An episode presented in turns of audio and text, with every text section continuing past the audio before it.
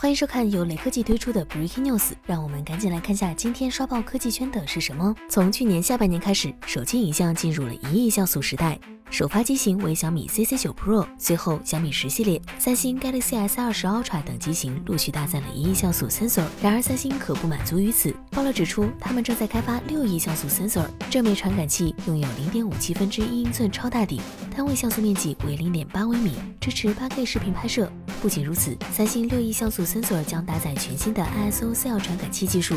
ISO Cell 主要取意为隔离和细胞。从技术层面上来讲，就是通过在图像传传感器里的像素之间形成一道物理性绝缘体，来有效的防止进入像素的光信号外露。除此之外，因为有屏障的存在。所以进入像素的光信号互相之间的串扰影响也被大大降低，从而提升了图像清晰度和色彩表现。即便使用较小的像素，也能实现出色的图像质量。值得注意的是，三星六亿像素 ISO Cell Sensor 不会很快问世，因为三星要解决凸起问题。爆料称，这款 sensor 的厚度达到了二十二毫米，远远超过了手机机身厚度，因此 Galaxy S 二十一系列旗舰将无缘这枚 sensor。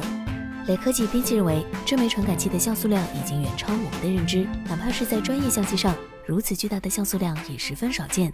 但正如传闻所说，这枚传感器的厚度达到了二十二毫米，充分说明这个等级的像素量用在手机上几乎不可能。个人认为，量产版本的新传感器应该会砍掉大多数的像素，或者用在第三方配件上，用在智能手机上的可能性不高。